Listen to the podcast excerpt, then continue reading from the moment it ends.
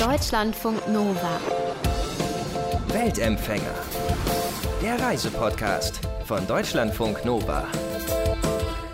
Mehr als 100 Länder haben die beiden Journalisten Jochen Schliemann und Michael Dietz schon bereist. Da würde ich jetzt mal sagen, die kann man auf jeden Fall als Reiseprofis bezeichnen.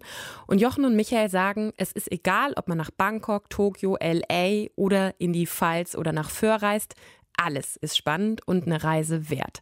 Und über ihre Reisen, da machen die einen Podcast. Reisen, Reisen heißt der. Und da wird auf jeden Fall sofort klar, worum es geht. Und da gibt es ganz viele lustige und absurde Anekdoten. Es gibt ganz viele persönliche Eindrücke von ihren Reisezielen und auch ein paar Tipps. Auf jeden Fall bekommt man dabei sehr, sehr viel Lust auf die Ferne. Jochen, Michael, ihr macht diesen Reisepodcast zwar zusammen, seid bisher aber immer getrennt gereist. Bis auf eine Ausnahme. Vor einigen Tagen gab es dann eine Premiere. Ihr wart zusammen auf Norderney. Wie ist euer Fazit? Verreist ihr nochmal zusammen oder war das jetzt das erste und letzte Mal? Jochen, willst du antworten oder soll ich antworten? Muss man da so jetzt muss man so einsteigen? Also ist, muss man so würdelos Ja. einsteigen. Ich bin kann bekannt ja- für meine kritischen Ja, Fragen. also ich würde sagen, ich gehe kurz raus und dann kann er mich. Nee, das war schon, das war schon gut. Also es ist ja tatsächlich, man, es gibt ja nicht viele Menschen, mit denen man reisen kann. Ja. Vor allem, das, man wundert sich auch manchmal mit wem und mit wem nicht. Mhm. Ne? Es können ja die Nächsten sein, die einem irgendwie extrem schnell auf die Nerven gehen oder so.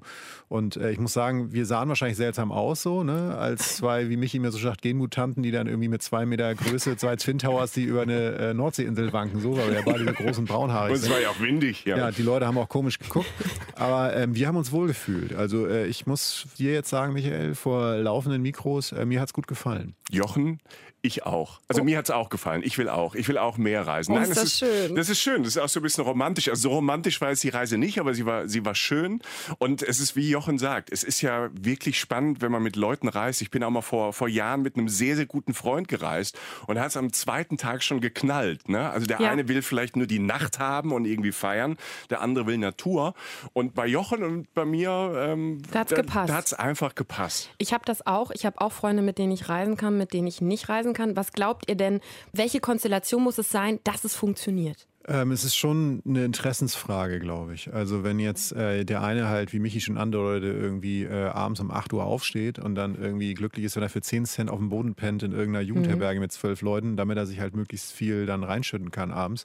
Und der andere halt eher so der 8 Uhr Kultur lieber im Museum als erster kommen und in Ruhe die Mona Lisa angucken ist, dann wird es halt irgendwann schwierig. Zudem glaube ich, dass jeder, egal was einen interessiert, auch eine gewisse Entspanntheit und sich auch darauf freuen, dass andere Leute andere Einflüsse mitbringen. Also will sagen, auch mal zuhören und äh, dann einfach so mal laufen lassen und dann kommt man tatsächlich auch auf Ideen, ähm, auf die man selber nicht gekommen wäre. Und dann ist es tatsächlich sogar sehr bereichernd. Ja, und auch ein bisschen Toleranz üben. Ich bin ja Mhm. so der pünktliche Typ. Ne? und dann auch Kleiner mal, Seitenhieb. und dann auch mal halt die paar Minuten warten und nochmal eine WhatsApp schicken und so freudig, freundlich darauf hinweisen, dass wir einen Punkt ausgemacht haben. Also ich glaube, Kommunikation und gegenseitige Toleranz, dass man auch sagt, ja, okay, wenn du das nicht machen willst, mach das allein. Man muss ja nicht alles zusammen machen. Ja. Wir haben zwar alles zusammen gemacht in Ja. diesen kurzen Tagen, aber wir waren ja nicht jetzt vier Wochen unterwegs. Ich habe hier jetzt zum Beispiel so ein Best-of, hatte ich mal irgendwie eh schon rausgesucht von unserem letzten Wochenende von Michaels Pünktlichkeitsfimmel, würde ich fast sagen. Ja, Liest du das jetzt vor? Ja, sicher. Also der Zug fuhr um 7.46 Uhr los nach Nordal. 7.40 Uhr, ich warte, vier Ausrufezeichen.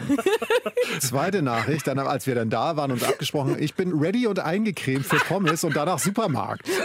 Ja, dann irgendwie zwei Stunden später, als wir uns dann wieder irgendwie einfach nur Nachricht, komm jetzt. Ja, dann als nächstes abends ready, stehe vorne. Ich weiß nicht, was das war, 22 Uhr. Da war ich überhaupt nicht mehr wach. Äh, Dann wollten wir noch an den Strand ein Bier trinken. ja, gemütlich. Gemütlich, ne? ja. Und Okay, dann- aber ihr konntet das dann, es hat jetzt nicht zu größeren Konflikten geführt, ja? Nein, weil ich das sehr war schon eher liebevoll. war. Ja, es war okay. liebevoll. Gut. Ja. Ich glaube, das ist für jede Reise, egal mehr welcher Konstellation, so, ähm, dass man wirklich auf den anderen ein bisschen Rücksicht nimmt und die Marotten des anderen halt auch ein bisschen lieb gewinnt. Liebevolle Toleranz nennen wir das jetzt mal als, als Reisetipp. Alright. Ihr reist aber häufig ja auch alleine. Was mögt ihr am Alleinreisen? Ähm, was mag man am alleine reisen? Äh, mag ich zum einen, dass es manchmal auch anstrengender ist, aber es einem sehr viel bringt. Also man lernt ja auf Reisen sehr viel. Ich glaube, dass, also das ist jetzt sehr, äh, also sozusagen sehr subjektiv so. Ich glaube, wenn man alleine sein kann, wird man prinzipiell erstmal relativ entspannt durchs Leben oder entspannter durchs Leben kommen und glücklicher sein vielleicht. Das lernt man auch auf Reisen. Das ist nämlich nicht immer einfach, weil man manche Sachen eigentlich reflektieren will, seien es gute oder schlechte. Mhm. Der sehr griffige Vorteil am Alleinreisen ist, dass man einfach genau macht, was man will. Also ich hatte da wirklich schon Situationen irgendwo im Ausland, wo ich gedacht habe, ich bin gerade im Block gegangen, ich habe aber gar nichts gesehen, weil ich nur nachgedacht habe, jetzt gehe ich nochmal am Block. Was daran mündet, dass ich drei oder viermal am Block gegangen bin, was natürlich auch eine von außen recht traurige Anmutung haben kann. Aber man kann eigentlich genau machen, was man will. Man, man designt die Sache genauso, wie man das will. Und das ist schon eine tolle Art von Freiheit. Was ich großartig finde am Alleinereisen, also ich mache beides gerne. Mhm. Also ich mache gerne in Gruppen, also nicht jetzt in Großgruppen, aber so mit einem Partner, aber auch alleine. Man lernt alleine viel mehr Leute kennen. Ja, das stimmt. Also man, wenn man abends halt so ein bisschen äh, mit so einem traurigen Hundeblick irgendwo an der Bar sitzt, spricht einem vielleicht auch jemand mal an oder man muss ja kommunizieren, um von A nach B zu kommen. Und ich hatte da schon ganz äh, großartige Begegnungen, wo Leute mir irgendwie ja was gezeigt haben, nach Hause eingeladen haben zur Familie. Also das ist, wenn man alleine mhm. ist, lernt man vielleicht ein bisschen mehr Leute kennen, weil man auch ein bisschen mehr das ausstrahlt. Ich bin ja allein und äh, deshalb äh, finde ich das als Abwechslung mal ganz schön euer Podcast, also Reisen, Reisen. Ihr berichtet über eure Reisen, die teilweise ja durch auch schon einige Jahre zurückliegen, sage ich mal. Ähm, und es sind jetzt ja auch nicht immer nur die absolut neuesten, außergewöhnlichsten Ziele. Seid ihr überrascht, dass es doch so gut funktioniert und dass so viele Leute euch hören? Ich glaube, das Ding ist, wir machen ja in diesem Reisepodcast keine Hoteltipps oder so. Also wir versuchen das wirklich atmosphärisch, diesen Ort, ähm, auch wenn wir da vor sechs, sieben, acht Jahren waren, diesen Ort atmosphärisch ähm, irgendwie ja in Worte zu fassen und das zu transportieren, wie mhm. man da reist. Und sag mal, an Westaustralien zum Beispiel, das ist schon wirklich ein bisschen länger her, dass ich da war, acht, neun Jahre. Aber im Gro hat sich da nichts geändert. Natürlich recherchieren wir vorher noch mal ein bisschen über Perth oder so, was hat sich in der Stadt geändert. Ich spreche mit Freunden da. Also wir recherchieren da noch, aber im Endeffekt geht es wirklich darum, wie reise ich da, wie kann ich alternativ reisen und vor allem bei diesen Reisezielen jetzt nicht so überraschend sind. Ich sage mal Venedig, da zeigen wir auch ein bisschen, wie kann man alternativ dort reisen und nicht mit ähm, den Massen dort abzuhängen. Ihr schreibt in der Podcast-Beschreibung, oft liegt die perfekte Reise näher, als man denkt. Was genau meint ihr damit? Ähnlich, ähm, das schließt sich an das an, was Michael gerade gesagt hat. Wir denken, dass auch in vertrauten Orten manchmal sogar etwas Spannendes liegen kann, wenn man einfach nur anders drauf guckt. Hm. Es geht ja oft um Perspektiven. Also ich glaube, dass Menschen sogar, die nach Köln kommen, können je nachdem, wie sie drauf sind, wo sie aussteigen, mit wem sie reden und wie sie gerade so drauf sind, letztlich die Stadt völlig unterschiedlich erleben. Und ich glaube auch zum Beispiel inzwischen, dass wenn man drei Tage an einem Ort einfach sitzen bleibt, an einem fremden Ort und, weiß ich, ein Käffchen trinkt, jetzt nicht drei Tage nur Kaffee, aber auch mal was anderes. Vielleicht mal ein Wasser zwischendurch, ja, auch wenn es still, still ist. Ja. Still, ja. ja ähm, wenn, wenn man das macht, dann lernt man auch noch eine ganz andere Seite am Ort kennen. Also mhm. es, ist, es, ist völlig, es ist völlig unterschiedlich. Und, und was wir halt toll finden, was wir ja machen, wir haben ja wirklich auch Ziele, so Nahziele, die jetzt gar nicht so hip klingen im ersten Moment, wie Föhr, die Insel Föhr oder, oder die Südpfalz. Und äh, wenn man da aber abenteuermäßig dran geht mit einem anderen Blick, dann kann das grandios sein. Und für uns ist es ganz toll, wenn die, sagen wir, unsere Podcast-Community, das sind jetzt ein paar Leute mittlerweile, wenn die irgendwie zurückschreiben oder zurückmelden, so als Feedback, hey, normalerweise reisen wir immer nach Kanada oder Australien, jetzt waren wir in der Südpfalz, das war großartig. Ne? Mhm. Also manchmal ist es die Leute halt auch so ein bisschen so, so eine Idee zu geben, dass man gar nicht ans andere Ende der Welt muss, sondern dass vor der Tür auch ganz großartige Sachen sind. Und in Südtirol sieht es manchmal genauso aus wie in Kanada. Also das, das versuchen wir halt auch so ein mhm. bisschen ähm, aufs Gleis zu bringen. In die Pfalz muss man ja jetzt nicht unbedingt hinfliegen, sage ich mal. Aber achtet ihr sonst, auch wenn ihr weiter weg seid oder dann auch in Europa unterwegs seid, wie sehr achtet ihr da auf nachhaltiges Reisen? Also immer mehr. Also gerade so der letzte Sommer tatsächlich 2018 hat uns sehr, sehr bewegt, dass wir, dass wir auch umdenken. Also wir persönlich umdenken, mhm. dass wir fast äh, in Deutschland oder im nahen Europa so gut wie nur noch Bahn fahren. Okay. Und wir, wir empfehlen das auch allen. Also wir gehen jetzt nicht mit dem erhobenen Zeigefinger ran, wir versuchen Möglichkeiten aufzuzeigen. Zum Beispiel, man kann mit dem Nachtzug wunderbar nach Nizza fahren oder mit dem Zug. Es mhm. gibt ganz schnelle Züge in Frankreich. Man kann nach Kroatien runter mit dem Nachtzug. Und das ist auch eine Chance, ein Erlebnis. Also so eine Zugfahrt ist ja nicht nur was Schlimmes. Ne? Also ja. für viele Leute. Ähm, und, und, manchmal dauert es auch gar nicht viel länger, als, äh, als mit dem Flieger zu fliegen. Wenn man sich vorstellt, man muss eine Stunde zum Flughafen, zwei Stunden vorher da sein, da runterfliegen, dann vom Flughafen wieder irgendwo hin. Also manchmal ist eine Zugreise von Ortsmitte oder Stadtmitte zu Stadtmitte eigentlich viel, viel cooler. Habt ihr eigentlich, habt ihr so ein Lieblingsreiseziel? Japan. Aha. Ähm, also ich habe immer gesagt vor meinem inneren Selbst so, ich fahre, also ganz lange habe ich immer gesagt, ich möchte so viel sehen von der Welt wie möglich Ja. und fahre an viele Orte nur einmal deswegen. Also dann aber auch gerne lange. Das schließt übrigens auch an das Nachhaltigkeitsding an. Ja. Also wenn man dann wegfährt, sollte man lange irgendwo bleiben und nicht zwölfmal an selben Ort fahren. Ich fahre Ja. jetzt auch nicht jede Woche nach Japan oder verbringe dann Sonntag oder so. Äh, so ist jetzt nicht. Aber Japan hat einfach vor ein paar Jahren mein Herz gewonnen, was ich gar nicht für möglich gehalten habe, äh, weil ich, wie gesagt, ein anderes Reisemotto so hatte. Aber Japan ist einfach auch ein Ort, in dem man wunderbar all die Sachen, die ich gerade gesagt habe, also an dem man wunderbar irgendwie einen Käffchen oder einen Tee trinken kann, stundenlang und sich einfach nur wundern kann über Menschen. Also ein Ort, der spannender wird, je länger man da ist. Also Japan hat irgendwie äh, mein Herz gewonnen, aber es gibt auch naheliegend, mich hat Venedig komplett umgehauen. Ich halte Venedig für eine der exotischen Orte, die ich so kenne und da kommt man zum Beispiel auch ohne Flugzeug hin. Ich habe jetzt gerade auf Norderney letztes Wochenende die Dünenlandschaft auf Norderney. Norderney ist ein Ort und der Rest ist fast nur Natur. Die Dünenlandschaft auf Norderney ist spektakulär und fast entrückt schön. Also ich habe irgendwas von Marslandschaft gesagt. Ähm, wirklich, die Nordsee, gut, ich komme aus Schleswig-Holstein. Nordsee ist auch mein Zuhause, von daher ist das auch einer meiner Lieblingsorte. Wie sehr habt ihr Probleme mit Jetlags? ähm, äh, das ist ja so ein bisschen, glaube ich, habe ich mir erklären lassen, wie bei der Höhenkrankheit. Es trifft jeden unterschiedlich und es trifft einen vor allem auch unterschiedlich, also selbst als Mensch immer wieder unterschiedlich. Ich finde den Jetlag nach Osten katastrophal. Also ich bin, ich habe teilweise eine Woche lang gebraucht. Ich bin wirklich wie ein Zombie rumgelaufen. Ähm, ich habe es einfach nicht geregelt gekriegt, ein, ein, irgendwas da reinzukriegen, irgendeine Form von Rhythmus. Na, nach Westen hin ist er okay, weil ich einfach nur früher aufwache. In dem Sinne ist Jetlag etwas, mit dem man dann umgehen muss, wenn man es dann macht. Es ist auch irgendwie ganz lustig. Man kann zum Beispiel, jetzt mal Japan zu bleiben, in Tokio kannst du es super nutzen, wenn du nachts um 3 Uhr wach bist, fährst du um 3.30 Uhr zum Fischmarkt und bist einer der ersten Menschen. Das ist total spannend. Man kann ja auch Sonnenaufgänge gucken, man kann, also man kann das auch nutzen. Oder mal, wenn man in einer sicheren Stadt ist, nachts auch spazieren gehen. Also es hat auch alles Vor- und Nachteile. Ich glaube, man muss es einfach mit einplanen. Also ich habe es auch schon mal gemacht, dass ich es nicht mit eingeplant habe, auch nach Osten, Richtung Australien. Ja. Ja. Und äh, habe mich da mit Freunden getroffen, gleich äh, nach der Landung und bin während dem Gespräch einfach weggenickt.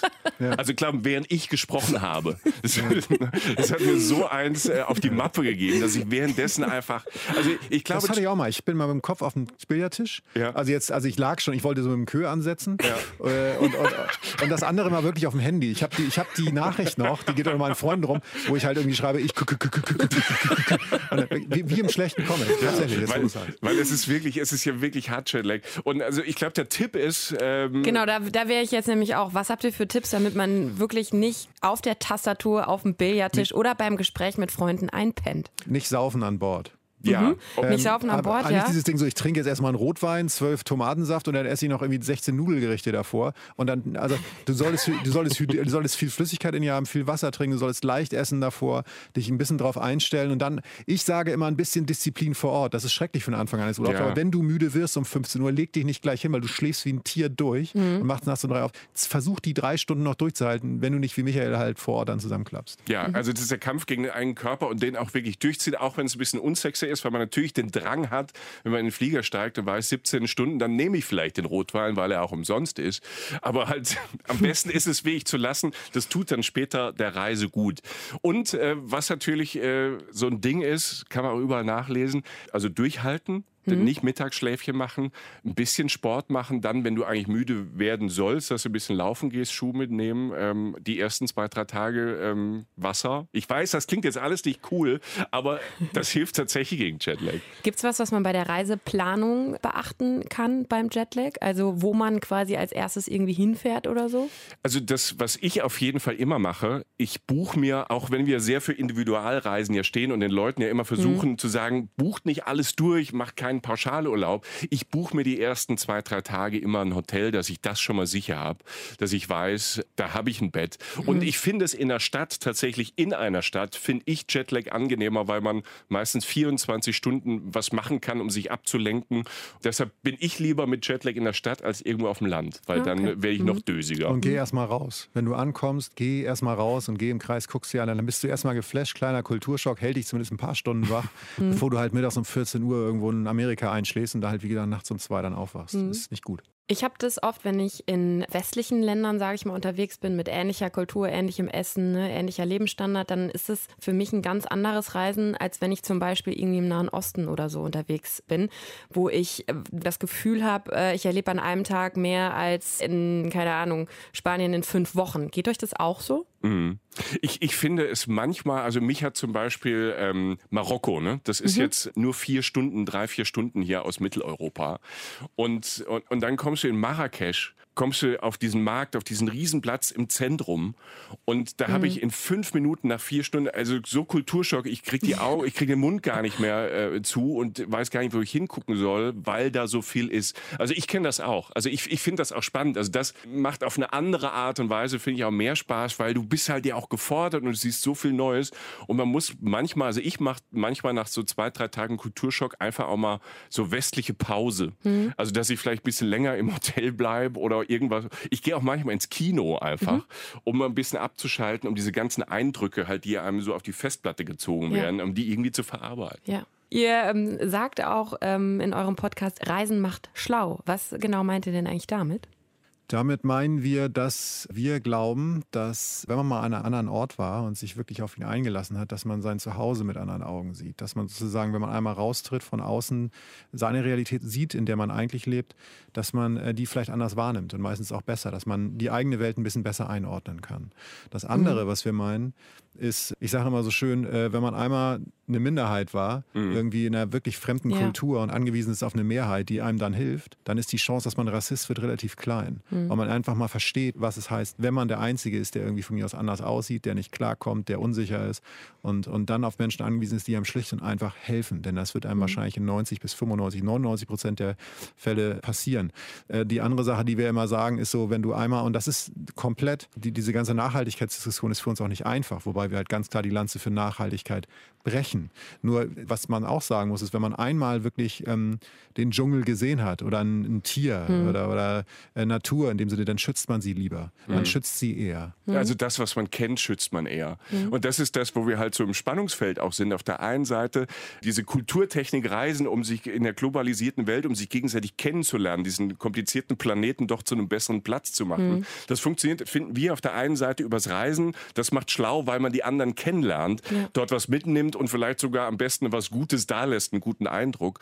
Und auf der anderen Seite müssen wir halt auch gucken, dass wir, wenn wir reisen, halt das so nachhaltig wie möglich machen. Ja. Wir meinen nicht nur das Fliegen, dass man da gucken muss, sondern auch dann vor Ort nicht noch mal zehn äh, kleine Flüge macht, sondern vor Ort ähm, die öffentlichen Verkehrsmittel nutzt, ja. Äh, dort schläft in einem Gasthaus von Einheimischen. Da lernt man auch wieder was dazu. Also in dem Spannungsfeld bewegen wir uns zwischen schlau und nachhaltig irgendwie. Wie steht ihr? ihr ich habe gesehen, ihr wart, ähm, oder Jochen, du warst in Myanmar vor längerer Zeit mal. Ihr wart wahrscheinlich auch mal in der Türkei. Wie steht ihr grundsätzlich zu Ländern, wo ja eher auch autoritäre Regime herrschen, wo jetzt nicht unbedingt westliche Demokratie ist? Habt ihr da Probleme mit, dahin zu fahren, weil ihr das nicht unterstützen wollt? Oder wie, wie steht ihr dazu? Es ist von Fall zu Fall zu unterscheiden. Ich bin damals nach Myanmar äh, gereist und habe mir da vorher auch viel Gedanken gemacht, mhm. weil dann letztlich auch, also aufgrund, also ich habe es gemacht und ich glaube, es war richtig aufgrund dessen, was dann letztlich eingetreten ist. Denn ich habe sicherlich am Anfang in der Grenzkontrolle und auch, ich glaube, da hat man sogar eine Art Eintritt fürs Land gezahlt oder halt eine Visumsgebühr, äh, hatte ich mit dem Staat zu tun. Den Rest habe ich eigentlich über das geregelt, was Michael gerade gesagt hat. Ich bin nah an die Leute rangekommen. Mhm. Und die Freude und auch, dass ich mich mit denen austauschen konnte und die sich auch mit mir und also wirklich, was ich da kulturell gelernt habe und auch den Leuten geben konnte, nicht nur an Geld, aber halt auch, das ist schon viel wert. Ich möchte das jetzt nicht für alle, also man kann nicht jeden mhm. Staat miteinander vergleichen. In dem Fall war es rückblickend, glaube ich, immer noch richtig, weil ich einfach auch erzählen kann, wie es dort ist. Ich glaube auch, dass viele Länder ganz anders sind, als sie natürlich hier so ankommen. Ich rede jetzt gar nicht davon, dass falsche Wahrheiten verbreitet werden, aber man kann immer nur ein gewisses reduziertes Bild in den Medien halt herstellen. Und wenn man mal da ist und sich sein eigenes Bild macht, übrigens auch einer der Kernsätze des Reisens, wie ich mhm. finde, äh, dann hilft das schon immens und im besten Fall auch den Leuten vor Ort. In dem dem Fall habe ich, hab ich mich, glaube ich, richtig entschieden. Sagen unsere beiden Weltempfänger Michael Dietz und Jochen Schliemann im Early Bird. Und die beiden gehen übrigens auch auf Tour mit ihrem Podcast. Könnt euch die Tourdaten ja mal auf ihrer Instagram-Seite oder auf der Website von Reisen Reisen angucken. Ja, und was ist mit euch? Habt ihr auch außergewöhnliche Reisegeschichten zu erzählen? Also wenn ihr mal mit dem Kaiser von Japan Backpacken wart oder mal im Amazonas-Regenwald eine seltene Spinnenart erforscht habt, dann schreibt uns gerne, schreibt uns eine Mail an mail.deutschlandfunknova.de und vielleicht unterhalten wir uns dann ja auch bald mal. Deutschlandfunk Nova. Weltempfänger.